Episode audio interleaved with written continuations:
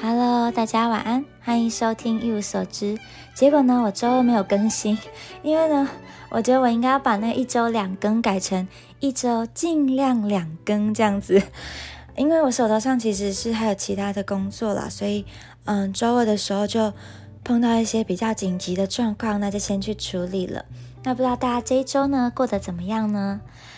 呃，因为其实我这周还有一个原因啦，就是因为这周要做这个超现实主义的画家嘛，然后就一直在想说，我要怎么说呢，才可以说的比较好，或者说才能够更符合超现实主义画家想要传达的精神。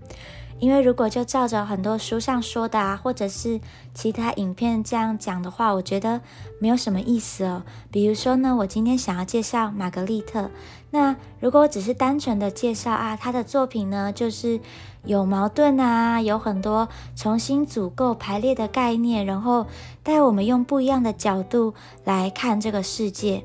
那我觉得这样很单一面向的叙述，是很曲解玛格丽特的想法的。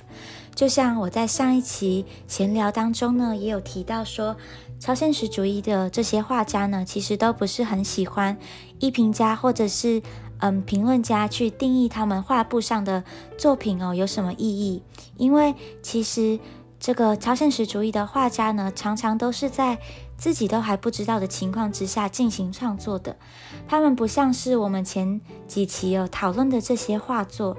呃，会有一些，比如说构图上的排列啊，然后颜色上、色彩上的研究啊，色彩上的突破，那或者是可以借由这个安排表达什么样的意思？超现实主义画家呢，通常是没有事先安排好这些的，他们嗯，就是不会先有这样的思考啦。但是呢，他们也不会像是说达达主义这样这么虚无而无法抓住。呃，虽然不是事先安排好的，但是呢，他们也常常在呃画出来之后，看着他们的画，然后进行自我的思考，会说：哦，我要为什么我要画这个作品呢？为什么我要画这个东西呢？会不会我是这样想那样想？所以呢，我觉得如果是很直接的来对画作做出一个解释的话，我觉得玛格丽特呢会会从坟墓里爬出来打我，因为其实很多人哦都试图从呃他们的作品当中呃找到一个答案，或者是想要从玛格丽特的作品里面探索他、分析他的世界。那玛格丽特呢给他们的回答，他曾经有回答过这个问题，他说：“我们无法谈论谜。”只能被谜所支配，这个谜就是那个猜字谜的那个谜，所以呢，就会让那些试图解释的人呢显得非常的愚蠢，因为嗯，就失去了这个超现实主义作品很重要的精神了，因为他们也想从画中寻找答案，而答案往往是开放式的，就连画家自己本人呢，都是在这个过程当中寻找的。可以因人而异，而且他们也期待有不同的思想蹦出不一样的火花。所以在我的眼中呢，他们的作品是具有互动性的，而且呢，包容了所有人的想法。那他们会自己聚在一起的时候呢，也常常是用这个实验性的游戏来激发自己的想象的。我觉得这些是比起就是我今天说这幅画怎么样啊，那幅画怎么样，还要来的重要的一个观点。那所以今天除了一些基本的，其实上面就也有偷偷在介绍了。那我也会希望呢，大家都可以自己和画作之间有一个互动，而我呢，也只是刚好把那个互动过程记录下来的人而已。好，那玛格丽特呢，其实她是一个非常沉迷于矛盾的画家。最大的一个矛盾之处呢，就是在思想还有实际呈现上这两者之间哦。他常常呢是用单调的颜色，那画法呢也会选择最不凸显技巧的那一种画法，用这样平凡的方式呢来呈现诡谲还有引人注目的主题。而他的画作呢，每一个元素拆开来都是十分的正常，但是合在一起就不那么合理了。比如说。呃，靴子上面呢有人的脚趾，然后美人鱼的头是鱼，而脚是人的脚。或是不该在天空的巨石呢，漂浮在空中；苹果在人的脸上，还有一些不合比例的画法，比如说让很小的东西塞满整个空间，或是小小的商人呢，像是雨滴般从天而降。这些呢，都是他画作的矛盾。当然，故意不合理的定义也是一个非常有趣的地方。比如说，马被说是门，或是烟斗被说这不是烟斗，就会让人重新思考画作的真实性。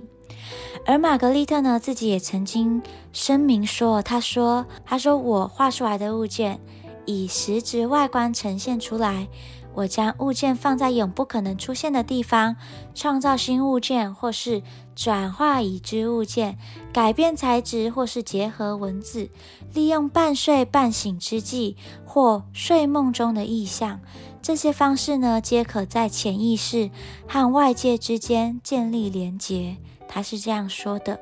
所以呢，他本身啊，就是想要制造谜的男人，根本就不是为了要让人去解析的。那有别于这个他的画作呢，他的私生活就普通许多，但也不是那么普通啦。就是他和他的青梅竹马乔杰特结婚，那乔杰特并不是他的缪斯哦，不会在他的创作上有过多的干预，基本上呢是以照顾陪伴为主，那就提供了。一切生活起居的照料，而玛格丽特呢，则是赚钱，让他的妻子可以买一些珠宝啊、首饰啊，负责供给家用等等。那而且我发现，其实超多超现实主义的画家呢，虽然人都怪怪的，但是大部分都是专情的。那玛格丽特呢和乔杰特也是很恩爱和谐的一对，不过中间呢有短暂的，因为呃玛格丽特到伦敦，然后他短暂的出轨过。不过我觉得这一场呃两夫妻是扯平的，因为他太太呢也正在和玛格丽特的好友克林内爱得水深火热。那玛格丽特呢可能是因为内疚，其实他还特别写信给他的朋友说。就是我不在家的时候呢，我要你尽量让我太太不要那么难熬，应该是这样的神助攻哦。所以就是让这个自己的太太呢，跟他的朋友克林内就爱得很轰轰烈烈。那甚至呢，乔杰特还一度提出他要离婚。所以这一次是一次很重大的婚姻危机。不过最后呢，他们是没有离婚，然后到老死都非常的恩爱。而且呢，玛格丽特很宠他的太太。据说呢，在曾经在一九二九年，他与布勒东，也就是巴黎超现实主义的核心人物，他们两个就闹翻了。因为呢，当时其实布勒东是想要，呃，把玛格丽特呢正式的列为超现实主义的一员，然后要跟他一起共进晚餐。那在餐桌上呢，布勒东就对于乔杰特的那个脖子上的十字架。项链非常的有意见，所以就弄得玛格丽特很不开心。然后后来有八年的时间，玛格丽特都没有和布勒东来往。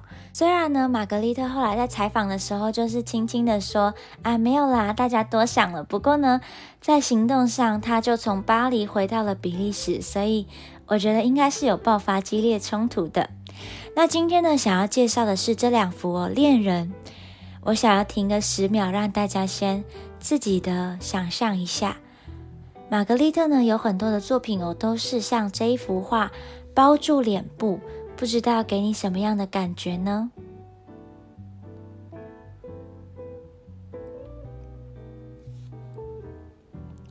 据说呢，玛格丽特一家。呃，搬到夏勒华的堡垒街没多久，好像是因为一战爆发的关系哦，又搬回了这个沙特莱的碎石街。也许是那个战争哦，也许是因为连续的搬迁的杂事过多，或者说呢，抚养三个孩子的压力过大。在一九一二年的二月一个夜晚，玛格丽特的母亲呢，就到附近的桑普尔纳河投河自尽了。那这不是他母亲第一次有自杀的倾向，不过这一次真的就死掉了。那被找到的时候呢，已经是两周之后，尸体呢在水闸门不远处被发现的，睡衣呢就蒙住了脸部。就像是很多出现在玛格丽特画中蒙住脸部的人一样。不过，如同前面所说的，我尊重他的说法，所以在这边我必须还是要说，他本人呢是不承认的，他不承认与母亲的死有关，而这也是他展现矛盾的一环。不过也是一样，我希望大家都清楚了解他本人的意思。那在看这幅画的时候呢，我可以说的很。很就是很文绉绉啦，但是呢，我一看到的时候，我就觉得手很痒，很想要赶快掀开来看看。嗯，我觉得这不是一个简单的情绪，就是那种感觉话说到一半又说不完的那种隐恨感。所以我觉得我看这幅画的时候，有一种很强烈的这种感觉。当然，我也直觉的发想，就是我觉得爱情是盲目的。某种程度上呢，我们相爱初期，我们都不会看见彼此的真面目，而这也是最美好的时候。我觉得，呃，我有时候都觉得，好像一直被蒙在谷底也不错。不过，另外一个想法呢，又马上冒出来，就觉得这样蠢笨的相信不是事实的样貌，好像也不是办法。应该要早点知道，然后选择如何应对才对。所以很成功的引起了我的矛盾。还有呢，另外一个想法就是呢，就是在爱情当中呢，我们也保有一部分的自己，其实才是长长久久的关键。因为如果我们连自己失就都失去的话呢，那关系就没有什么意义了。啊，这是我的答案。不知道呢，你们各自会有什么样的想法？如果呢，你也喜欢超现实主义的任性。也可以按赞、订阅、分享。那今天就到这里啦，大家晚安哦！祝大家有一个美好的周末。